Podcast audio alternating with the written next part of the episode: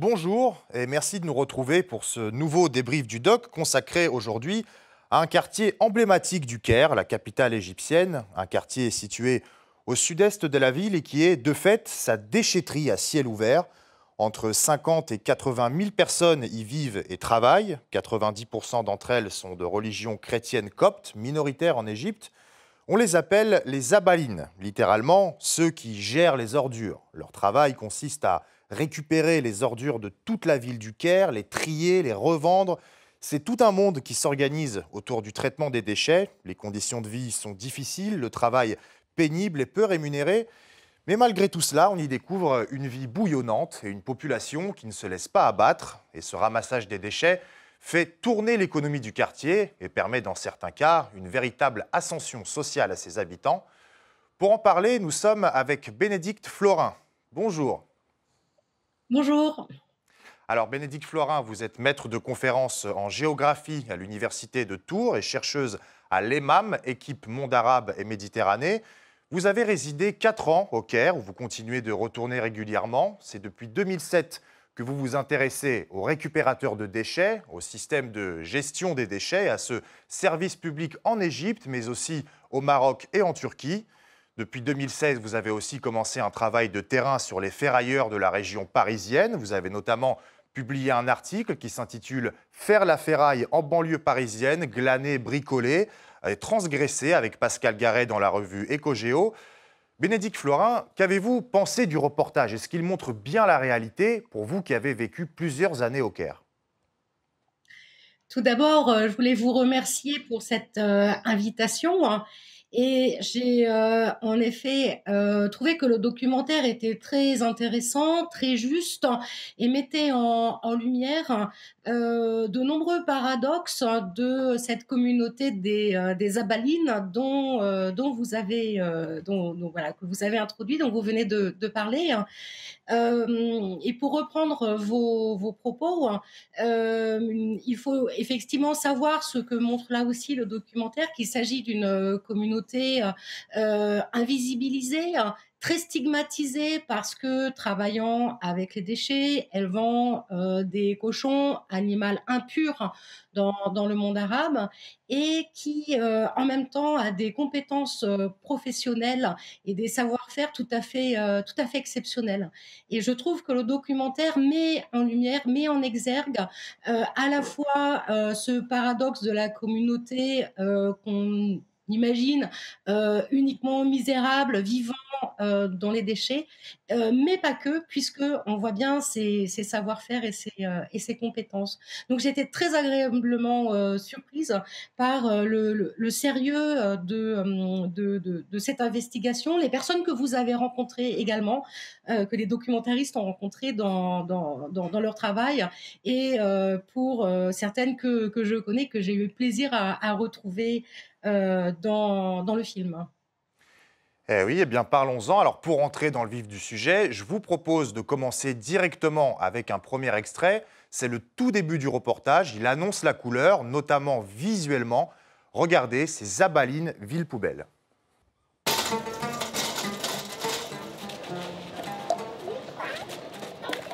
Kirolos Saad a 10 ans.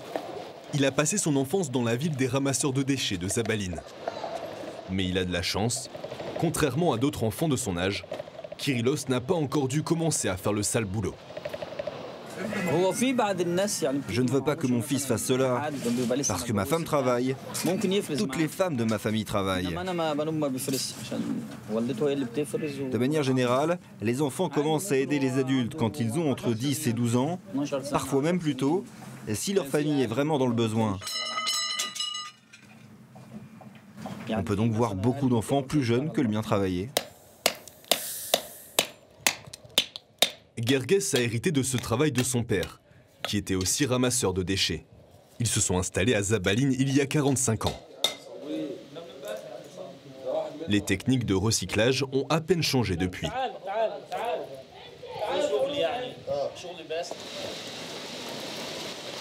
La famille de Gerges Saad collecte, trie et nettoie plusieurs types de déchets à la fois.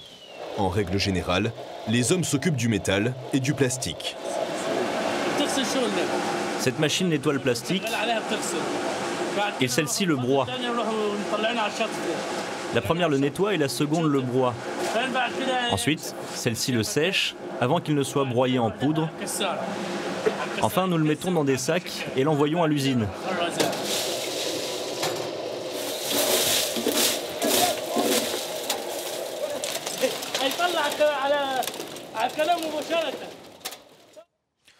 Alors c'est assez frappant d'emblée, hein, Bénédicte Florin, ce quartier du sud-est du Caire, cette ville dans la ville, noyée littéralement sous les déchets en tout genre. C'est véritablement une ville poubelle, comme l'indique le nom du reportage. Ce petit, euh, garçon de 10 ans qui rolosse, qui joue au foot avec ses copains, parmi les détritus, les sacs, les bouteilles en plastique, et puis son père dont on apprend qu'il a hérité de son travail, de son père à lui il y a 45 ans. Euh, du coup, première question, comment se fait-il que ce soit les Coptes, minorité chrétienne d'Égypte, qui s'occupent depuis des décennies des déchets d'une des villes les plus denses du monde? Pourquoi ce travail est réservé à cette communauté avec des techniques de recyclage qui n'ont pas changé depuis les années 30, si je comprends bien? Et si on se réfère à vos travaux à ce sujet? Alors, je vous remercie pour euh, cette question parce que elle permet de, euh, à grands traits, euh, reconstituer une histoire de, de, de cette communauté. il s'agit de, de, migrants ruraux qui viennent de Moyenne et de Haute-Égypte, poussés par la pauvreté euh, dans les années 1930 euh, et qui arrivent donc euh, au Caire. Et comme ils sont, comme vous l'avez dit, chrétiens coptes, ils ont le droit, ils ont la possibilité d'élever des, des, cochons dont la viande est vendue aux communautés étrangères qui résident à, à ce moment-là au Caire, ville très cosmopolitain. Lorsqu'ils arrivent au Caire, ils vont commencer par collecter les déchets organiques. Donc les déchets organiques, ce sont euh, euh, les résidus alimentaires, euh, les épluchures de légumes, etc., pour nourrir leurs animaux. Mais assez rapidement, ils vont se retrouver sous la tutelle d'une corporation de récupérateurs musulmans qui sont des gens venant des oasis qu'on appelle les Waria et qui, eux, depuis très longtemps, je dirais presque des siècles et des siècles, récupéraient des combustibles pour euh, euh, au four des hammams, des, bains, des bains morts, des bains douches, et au four des restaurants. Et donc, ces migrants du sud de l'Égypte, les, les, abalines, futures abalines coptes, vont, parce qu'ils doivent gagner leur vie, travailler pour ces, cette corporation musulmane des, des oasis. Mais progressivement, le système va se mettre euh, en place et les, euh, les, les abalines euh, prendre eh bien, de, de, de l'ampleur également démographiquement hein, et prendre la main sur cette récupération des, des déchets avec un point qui me semble tout à fait intéressant, hein, à savoir un partage des quartiers euh, de classe moyenne et des quartiers éducaires, là où les déchets sont intéressants, parce qu'il faut préciser qu'ils ne vont pas ou très rarement récupérer dans les quartiers pauvres, populaires, qui produisent peu de déchets. Hein. Donc, ils vont se répartir en territoire de collecte, rue par rue, sous-quartier par sous-quartier, hein, entre chaque famille, euh, des, des zones euh, dans lesquels ils vont aller collecter. Et là aussi, c'est très original avec un système de collecte en porte-à-porte qui euh, signifie que euh, euh, ces, abalines, les hommes et les, et les garçons, vont tous les matins, au petit matin, quand il n'y a pas trop de, circulation, dans leur propre, chacun dans son propre territoire de collecte, et ils vont aller chercher l'entière poubelle de chaque famille de Kérote, de ces classes moyennes, de ces quartiers de classe moyenne, pardon, et de, et de catégories aisées, poubelles qu'ils vont ramener dans l'un des sept quartiers, parce qu'en fait, il y a sept quartiers de, de, de Zabaline, dont celui montré dans le documentaire, hein, qui est bien sûr le, le, plus grand et qui euh, dispose des, techniques de recyclage euh, assez évoluées, de très nombreux ateliers. Et c'est là, comme vous l'avez dit, que les enfants et euh, surtout euh, les, filles et les jeunes femmes et les femmes vont trier, enfin vont effectuer le, premier tri hein, de, euh, de ces poubelles. Euh, je voulais juste peut-être apporter une petite précision sur le, travail des enfants qui, je pense, peut choquer, interroger en tous les cas le, téléspectateur. Hein. S'il est vrai que jusqu'aux années 90, les enfants étaient très peu souvent euh, scolarisés euh, et voilà essentiellement affectés à ce tri, à ce travail sur des déchets. On a vu vraiment à partir des années 80-90 un, gros effort fait en termes de scolarisation et pour de nombreuses familles, dès que c'est possible, l'une des priorités, ça sera de scolariser les enfants et même euh, si c'est possible, de les envoyer euh, à l'université, faire des études supérieures. Et ça rejoint ce que vous disiez au début, à savoir euh, qu'il y a une ascension possible, une ascension sociale, une ascension professionnelle possible. Bien sûr, pas pour tout le monde, mais quand elle est envisageable, c'est vraiment une priorité pour de nombreuses familles. Et peut-être que ça nuance un peu la dimension parfois misérabiliste qu'on a de ces quartiers et, de, et des abalines. Alors effectivement, vous avez parlé des, techniques euh, de recyclage. Ces machines qu'on voit euh, dans le reportage, ces machines qui nettoient, qui broient le plastique, le métal, alors d'où viennent-elles? On voit qu'elles sont euh, assez rudimentaires, mais visiblement ce n'est pas le cas, comme vous le dites. Est-ce le gouvernement égyptien qui les a mis à disposition, en quelque sorte, des habitants des Abalines? Est-ce que ce sont des ONG qui ont participé à ces installations afin de faciliter le travail des ramasseurs de déchets? Il y a des multinationales qui s'y sont mêlées? Expliquez-nous. Alors c'est une question euh, en jeu euh, très très pertinente. Hein. Euh, jusqu'aux années 80, le recyclage est plutôt artisanal, ce qui va bouleverser la vie du quartier de Manchet Nasser, dont voilà le, le montré dans le documentaire, c'est l'arrivée de l'électricité. À partir du moment où l'électricité est installée, euh, le, recyclage va basculer euh, de sa dimension technique très artisanale à une dimension quasi industrielle. En fait, il faut bien imaginer qu'on n'est pas du tout dans une décharge. D'ailleurs, le, paysage urbain, euh, architectural le, montre. On n'est pas dans la décharge. La décharge qu'on, on a des images hein, dans les pays des Sud, où là, on est vraiment dans le reste du reste, très très souillé. Là, c'est pas le cas. Et euh, l'arrivée de l'électricité va permettre euh, la multiplication euh, progressive, bien sûr, hein, ça se fait pas d'un coup d'un seul, de ces petits ateliers, l'achat de, de machines-outils comme des broyeuses, et puis progressivement, et c'est ça la grande intelligence des, des abalines, la confection par eux-mêmes, la fabrication par eux-mêmes de ces machines-outils. Et je vais vous donner un, exemple qui me semble très intéressant. C'est le cas à partir des années 2000, plutôt même 2010, euh, de ces fameuses extrudeuses pour recycler le plastique. Ce sont des, machines euh, qui prennent beaucoup de place, qui sont très complexes à fabriquer, qui euh, valent entre 40 000 et 100 000 euros, donc très ah coûteuses.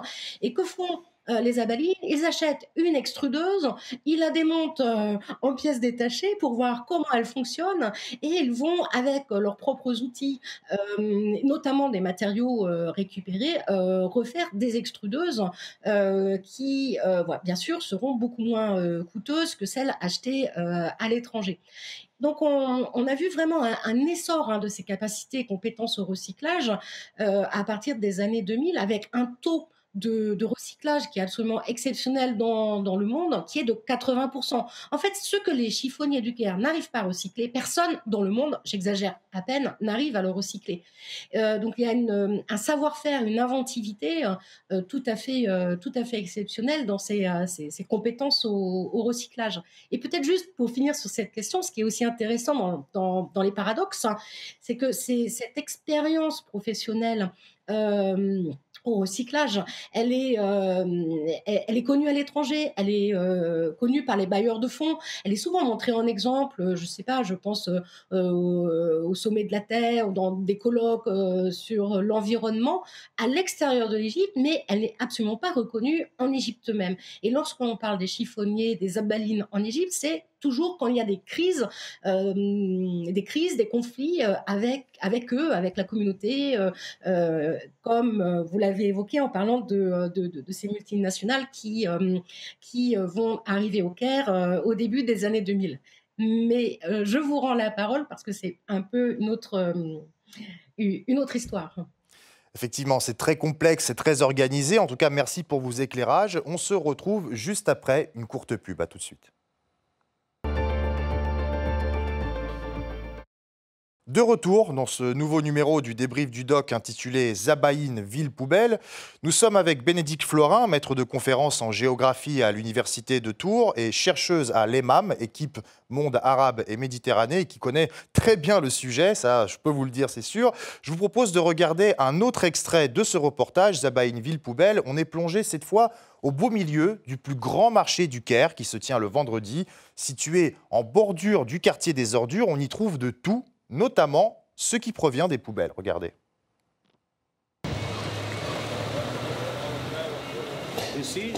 Vous voyez, il y a aussi des choses comme ça dans les ordures. C'est du maquillage, des marques. Ça, ça doit être un truc pour les massages. Vous savez de quel genre de massage il s'agit? Ah non, je sais pas du tout. Elle, elle le sait. Elle m'a dit de lire attentivement ce qui avait marqué dessus. Vous le savez, vous C'est pour les femmes, pour les hommes Toutes ces choses viennent des poubelles. Alors ils vendent ces petites choses, les gens vont au marché et ils crient comme ça. Venez par ici, venez par ici. Ne volez pas ou vous irez en enfer. Venez, achetez. Vieil homme, viens, achète.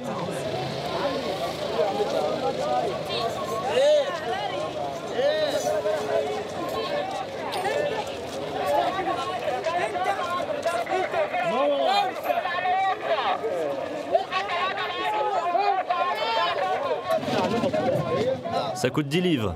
10 livres Mais c'est cassé. Donne-moi un autre prix. 4 livres. 4 livres. Montre-moi l'argent. C'est le plus grand marché du vendredi du Caire. Il est situé près de la cité des ramasseurs de déchets. Les gens viennent acheter des cadeaux pour leurs proches et tout ce qui peut être nécessaire à la maison. Alors Bénédicte Florin, on voit dans le reportage que les objets qui ont été jetés aux ordures sans être consommés sont récupérés et revendus. Et je pense notamment à ce passage assez rigolo finalement où Ezat Naïm, un des habitants et ramasseur de déchets, montre un flacon d'huile de massage intime d'une marque très célèbre. Il le prend à la rigolade, il fait mine de pas savoir vraiment ce que c'est. Et puis finalement, il explique que ce genre de produit se revend sur le marché. On nous explique que le petit Kirolos trouve euh, tout ce dont il a besoin pour jouer. Vous qui connaissez très bien le Caire, on imagine que vous vous êtes déjà rendu sur ce marché. Comment ça se passe là-bas? Oui, ce sont les, marchés aux puces. Et euh, ce, que l'on voit bien ici, c'est l'économie de la pauvreté. Euh, tout est récupérable et, tout est aussi euh, à acheter pour des, Égyptiens qui euh, sont dans un contexte économique extrêmement difficile. Donc rien, rien ne, rien ne se perd. Alors peut-être que, alors oui, peut-être un, petit mot sur sur ces béquiers qui effectivement arpentent les rues du Caire en criant béquier, béquier, et on sait qu'on va pouvoir leur vendre quelques petits objets sur ces marchés aux puces où aussi on retrouve les, euh, les, les, les, les, abalines. Euh, ces, ces, en fait, c'est un, héritage euh, des robes à Beccia, Vecchia, qui étaient des, des, Italiens, là aussi, ça renvoie à, à ville cosmopolite, hein, des années 1920, 30, etc., qui étaient des sortes de brocanteurs ambulants. Et donc, c'est un héritage de cette histoire ben, internationale de, de, la ville. Euh, peut-être que pour euh, nuancer là aussi un peu, euh, je dirais quand même que par rapport à ce que, ce que fabrique, par rapport à l'économie quasi industrielle du quartier de Manchet Nasser, hein, de, de, de, de, ce quartier des Abalines, cette dimension-là, elle est secondaire. C'est une économie de la pauvreté qui est bien là, qui est essentielle hein, pour, pour beaucoup de, personnes, mais qui ne doit pas non plus masquer euh, la, montée en puissance euh, d'entrepreneurs des déchets euh, qui, ont de, véritables voilà, entreprises qui vont exporter à l'étranger, qui sont enfin qui sont considérés comme du secteur informel. Bien sûr, c'est dans l'informel, mais très en lien avec le secteur formel et les usines qui vont utiliser ces matériaux de, de, seconde main pour fabriquer des objets recyclés. Donc c'est ça aussi l'intérêt de, de, cet espace que montre le, votre, votre reportage. C'est ce paradoxe entre euh, cette économie de, la pauvreté, euh, ce tri des déchets à, même, à main nue, hein, à même les déchets de la part euh, des femmes et des enfants, d'une part, et d'autre part, mais tout ça est en synergie, en, constitue un système, et d'autre part, donc, ces entrepreneurs des, des, déchets, cette, cette, exportation hein, vers la Chine ou d'autres pays, euh, ces machines très modernes, euh, cette, euh, ce, quartier aussi qui est, qui est loin d'être un bidonville, hein, puisque le documentaire montre des immeubles de 5-6 étages relativement consolidés, hein, avec là aussi quelque chose d'intéressant qui est la séparation entre le, le, le, sale, les déchets sont au rez-de-chaussée, sont triés dans les rues, donc ça c'est le, le, sol, hein, c'est le niveau du, du sale, et, et on a des appartements dans, dans les étages où euh, là on a une, propreté euh, euh, tout à fait spectaculaire parce que justement il faut séparer le. Excusez-moi, je vous coupe parce que justement on va revenir sur ces questions-là. Il nous reste plus beaucoup de temps. Mais j'aimerais vous faire partager un dernier extrait qui m'a vraiment frappé, celui où on voit que le business des déchets est pour certains très fructueux et je vous invite ensuite à donner votre avis. Regardez.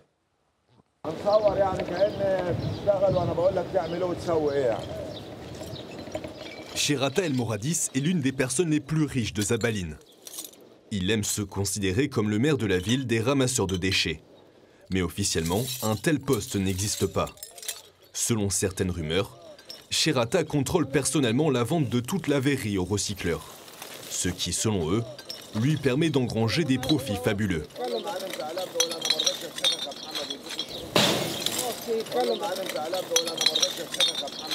Il y a une villa avec un luxueux pigeonnier tout près de l'entrée de la déchetterie. Shirata ne touche jamais aux ordures lui-même. Il ne fait que gérer le processus. Il ne s'occupe même pas de la propreté de sa propre maison. Il a une femme de ménage pour ça.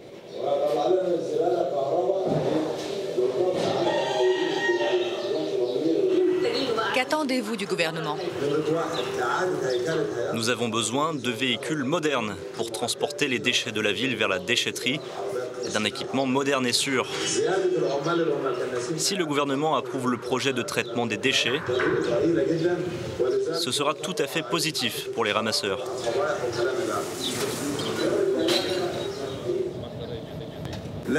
Nos corps sont couverts de bactéries. Nous sommes nés de pères qui eux aussi ramassaient des ordures à Zabaline. Les microbes et bactéries des déchetteries sont déjà en nous, mais ils ne font que renforcer notre système immunitaire contre les maladies. Si j'étais un citoyen ordinaire, je ne ressemblerais pas à ça aujourd'hui. Bénédicte Florin, alors moi, honnêtement, ça m'a frappé. Cet homme, Sherata El Mogadis, qu'on voit dans le reportage, on le voit tel un seigneur dans sa villa avec son pigeonnier, il fume son narguilé tranquille, il a du personnel. Est-ce que derrière tout cela, il y a un côté mafieux, comme à Naples en Italie, par exemple, où il est bien connu que la mafia contrôle le traitement des déchets, ou pas du tout Est-ce qu'on assiste ici, au contraire, à un exemple d'économie avec la possibilité d'une véritable ascension sociale? C'est ce que vous aviez l'air de dire. Alors, euh, là aussi, c'est une question intéressante. Euh, je, pense que les, mes collègues qui ont travaillé euh, sur, sur le quartier ou moi-même n'avons jamais, jamais vu de dimension mafieuse. donc, voilà, on est dans un système tout à fait, tout à fait différent. un système communautaire à la fois très, très hiérarchisé avec des dominations et il y a des dominations professionnelles. Là, vous, avez, vous en avez montré un, exemple, mais en même temps, une communauté qui, euh, qui fonctionne de façon très endogamique, qui peut être euh, solidaire, qui est soudée en tout cas par, euh, par la dimension religieuse, par, par, également le, le, les façons de faire du gouvernement contre elle, hein, contre cette communauté, ce qui soude la, la communauté, mais encore une fois, qui n'empêche pas des relations de domination, de, de, de domination comme voilà ces, ces, leaders, hein, ces, ces, grands grossistes, qui ont été eux-mêmes souvent petits récupérateurs gamins, hein, qui ont commencé par, la récup dans les rues. Une domination aussi des rapports de, oui, une domination euh, homme-femme, euh, adulte-enfant. Bien sûr, ça, je ne le nie pas du tout. Mais mais je ne parlerai pas de mafia, euh, pas du tout, pour le, pour, pour le coup. Alors Bénédicte Florin, malgré euh, l'insalubrité de l'environnement, on sent que ce quartier vit quand même. Il y a des magasins, des marchés, des boucheries, des cafés où les habitants viennent se reposer, fumer la chicha, etc. Les gens, globalement, ont le sourire. C'est incroyable à dire comme ça, mais les gens ne semblent pas malheureux même si c'est un raccourci évidemment, mais on sent une entraide entre les habitants, une sorte de fatalité ironique qu'on entend chez les habitants interviewés dans le reportage. Et puis il y a cette ascension sociale qui reste possible dans ce fonctionnement. On a l'impression qu'on est quand même loin des décharges fumantes à ciel ouvert de certains pays d'Afrique. Oui, ce que vous dites est tout à fait juste et euh, moi je l'ai constaté euh, dans, mon travail, notamment avec Pascal Garé à Casablanca, euh, chez les récupérateurs de, de, Casablanca ou, à Istanbul. Le regard misérabiliste et stigmatisant que l'on peut avoir sur ces récupérateurs n'est pas du tout ressenti de la même façon par eux-mêmes, même s'ils ne sont pas dupes de, de, de, leurs conditions de vie, de leurs conditions de travail, du fait de, pas, de ne pas être reconnus, etc. il y a peut-être quelque chose de particulier chez, euh, les Égyptiens, c'est leur sens euh, de, l'humour et de, la dérision qui, les sauve hein, euh, par rapport à voilà, cette, perception misérabiliste que, l'on pourrait avoir. ils, sont résistants. Alors, c'est amusant l'extrait, puisque Sherata dit on, ne peut pas tomber malade, on est vacciné contre tout, en même temps, on a des maladies de peau. Donc, c'est de cette façon-là dont on, on résiste, hein, on, est vacciné par naissance parce qu'on travaille dans, les, dans, les, déchets. Hein.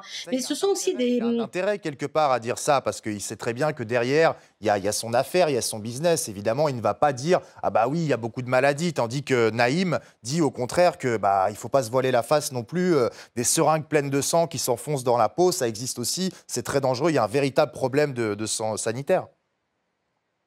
Oui, oui, tout à fait. à, l'inverse, il ne faut pas tomber dans, dans, dans, l'angélisme. Euh, et donc, les, les, les blessures, euh, les, les, maladies respiratoires, la charge des, des, sacs qui peuvent peser jusqu'à 100 kilos euh, sur leur dos, etc. Bien sûr, tout ça, c'est à prendre en compte. Et d'ailleurs, à, ce niveau-là, on peut quand même saluer le travail des, des, des ONG hein, qui, qui, a vacciné, qui ont vacciné beaucoup d'enfants, etc. Mais encore une fois, c'est un, paradoxe avec euh, une sorte de, résistance ou de, façon de, contrer euh, le fait de travailler avec, euh, dans, sur le déchet, hein, qui est on est aussi fort, on peut. on peut résister, on, veut une reconnaissance, et ça c'est un point important, il me semble, hein, c'est cette prise de parole euh, des leaders, euh, des leaders du quartier, Edzat Naïm euh, notamment, ou Sheherata, qui est responsable du syndicat, qui demandent un droit au travail, une reconnaissance au travail, pas forcément d'être formalisé, mais d'être au moins reconnu dans leur travail. Et c'est ça aussi les relations parfois très conflictuelles avec le gouvernement égyptien ou dans d'autres cas avec les autorités locales dans d'autres pays. Et il y a beaucoup, beaucoup de choses à dire à propos de ce reportage passionnant, Zabaïne, ville poubelle. Merci à vous, Bénédicte Florin, d'avoir accepté notre invitation. J'en profite pour rappeler que vous avez initié avec Claudia Cirelli un réseau de chercheurs tous spécialistes de questions autour des déchets, qui ont construit une exposition à partir de leurs travaux sur cette thématique. Cette exposition est destinée à un grand public. Elle a été présentée dans de nombreux endroits en France et à l'étranger. Pour en savoir plus, rendez-vous sur sud.hypothèse.org. Et merci à vous de nous avoir suivis. Vous pouvez évidemment retrouver cette interview en podcast et en replay sur notre site internet rtfrance.tv. Excellente journée à tous.